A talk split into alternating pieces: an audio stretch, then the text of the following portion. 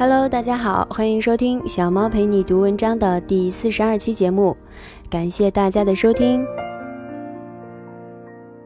小猫创办这个节目是希望能够透过它们分享一些优质的好文章，与大家聊聊生活、成长与内心，一起品味生活，分享内心的平静、温暖与快乐。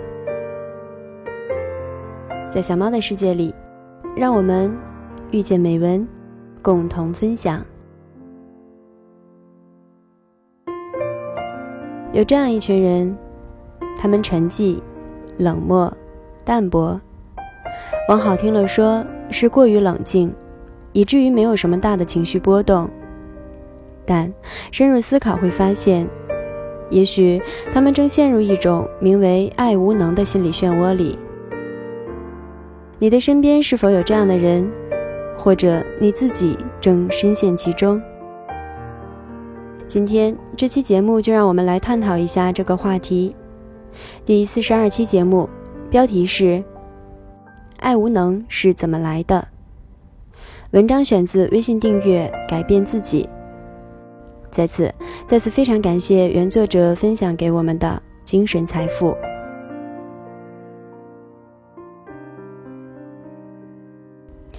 爱无能是怎么来的？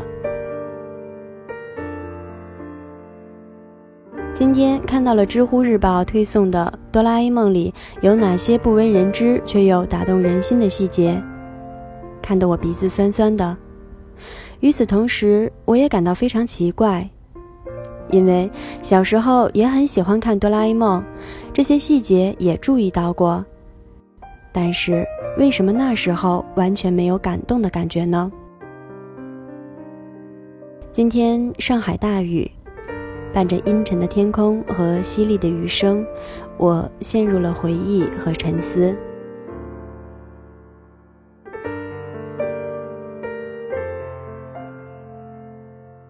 爱无能。我的初恋是大一，从那时候开始的很长一段时间里，我在感情里都有一种爱无能的感觉。不论是新交的女朋友，还是相处已久、关系稳定的时候，我都隐约有种不安，因为我能感觉到自己的心里面有一个部分是沉寂的、被动的、冷漠的、死气沉沉的。我不知道自己到底是怎么回事，只是一次又一次的走入感情之后，发现自己热恋期的狂热之后，就会对感情彻底失去兴趣。曾经的伴侣们为我做过不少动人的事情，亲手打的围巾，费尽心思组织的生日派对等等。如果是现在，我可能会很开心又感动的抱住对方，不停的吻对方，让他知道我的感觉有多么的幸福。我想任何正常人都会这样，不是吗？可我却没有，我没有感动。没有开心，我的第一反应竟然是没有反应。然后接下来，因为理性思考，让我意识到这样的情况下，对方是希望看到我很开心的，所以才很努力的扮演开心的样子。可是人都是很敏感的，一个人是真的开心还是装出来的？我想，当时面对我的那些人们都是能察觉到的，只是他们没有揭穿。我感受不到我爱我的伴侣，感觉不到因为对方的付出和温暖而带来的欣喜。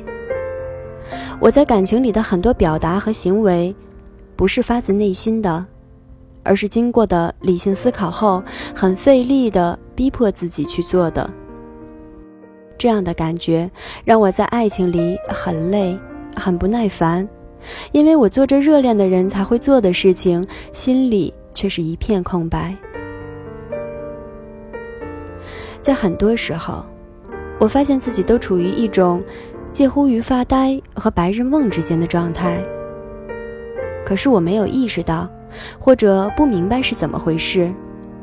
所以一直这么稀里糊涂的从一段感情走到另一段感情，用热恋期的兴奋来掩盖爱无能的事实。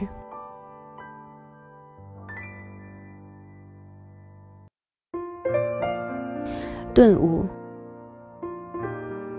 刚到上海的时候，谈过一个女友。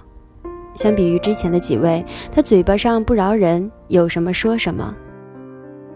有一次我们谈到感情的时候，他很不客气地指出，觉得我在感情里始终保持着距离，有时候让人觉得很冷漠。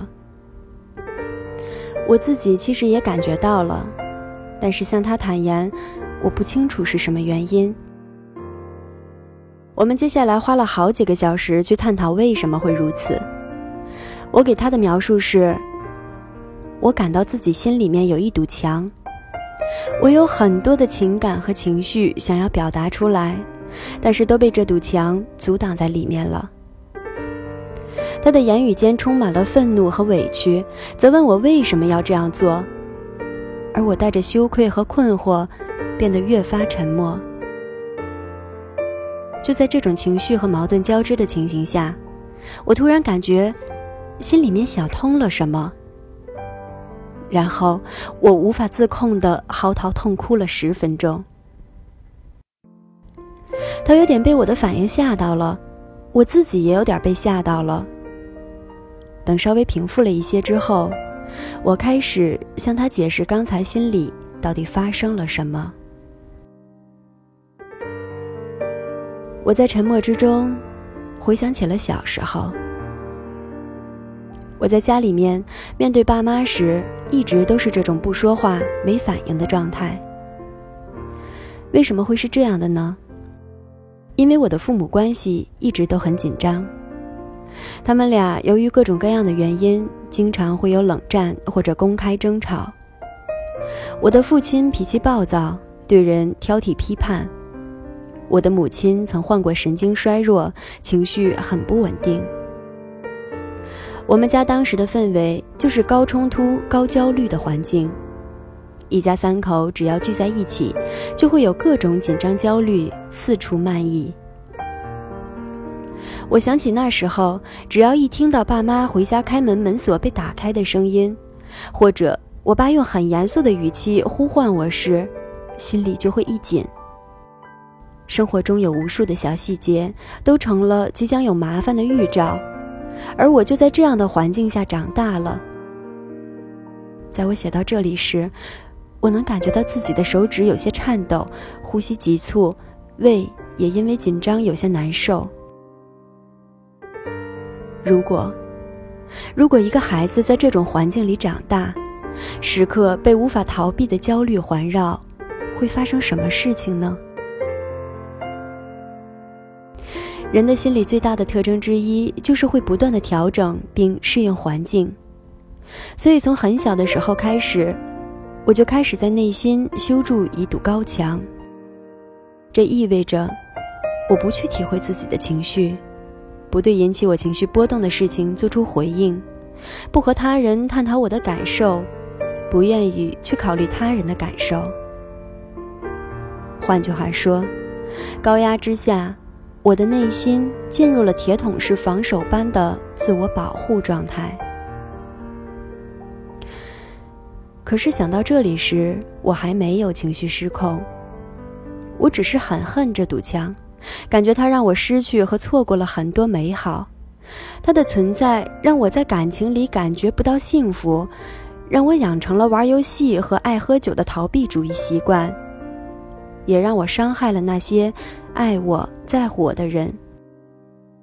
总之，这堵墙就是很讨厌，很讨厌，很讨厌。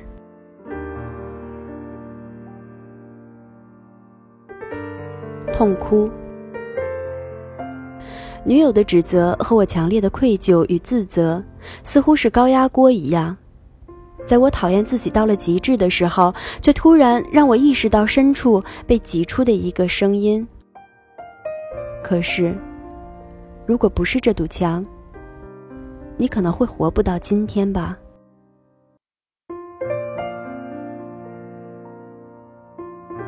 这是那个让我痛哭的念头，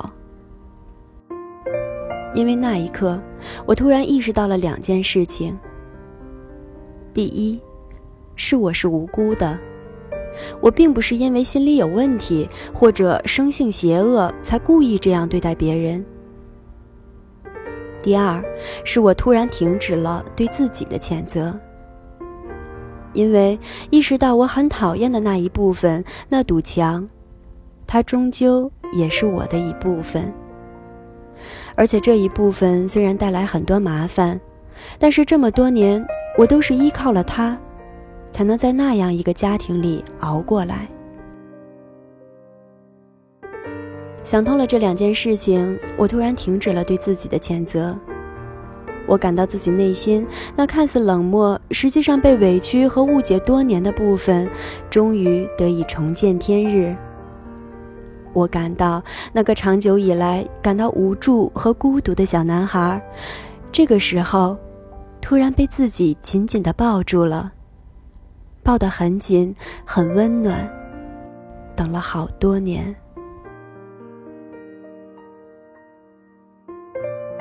所以这痛哭，其实并不是我在哭，而是那堵墙背后所禁锢的那些情绪。突然一下就被释放了出来，我丝毫没有感到悲伤，我感到的是被委屈之后又得以平反的解脱。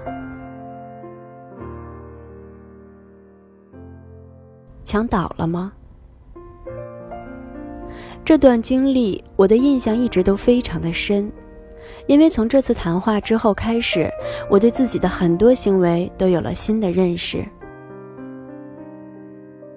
TED 里有一个演讲，叫做“弱点的力量”。演讲者说，人的情绪是不能有选择性的屏蔽的。当我们压抑那些不好的情绪时，我们也压抑了快乐、感动、幸福和其他积极的情绪。我感觉这就是我的那堵墙之所以被责怪的原因。他的本意是想保护我。让我免受当时家庭环境里高度焦虑的紧张情绪的困扰。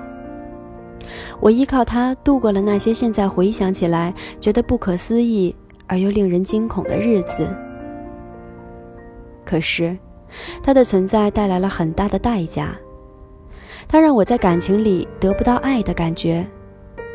他让我用很冷漠和理性的方式去对待别人的一片心意。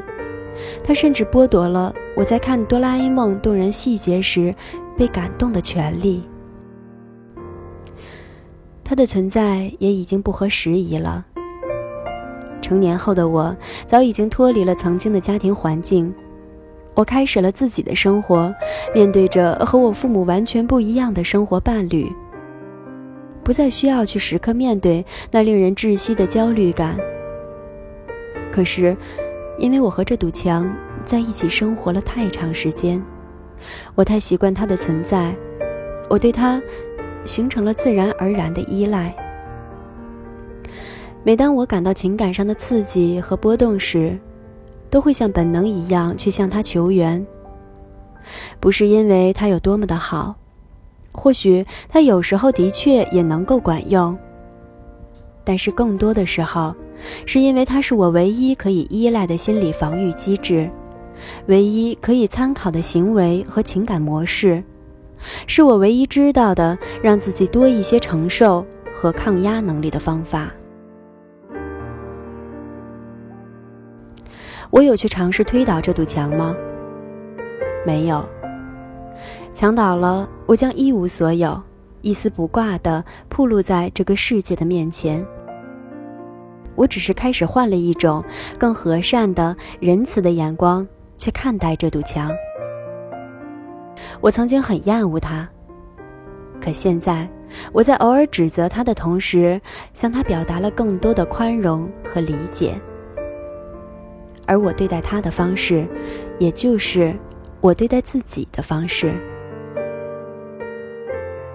或许我一辈子都不会去推倒他，因为他的存在是我生活的一道重重的烙印。现在的我，和他成了默契配合的好朋友。在我需要克服艰难和挑战的时候，会让他出来帮我挡一挡痛苦的感觉。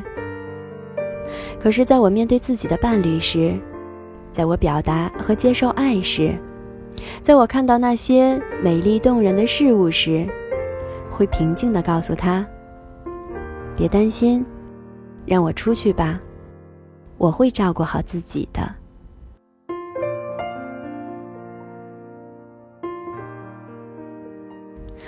这里是小猫陪你读文章，遇见美文，共同分享。这期的节目就到这里，感谢大家的收听。希望今天的文章对你，或者你正关心的人能有所帮助。小猫陪你读文章，希望能为你的生活带来一些温暖，一些快乐。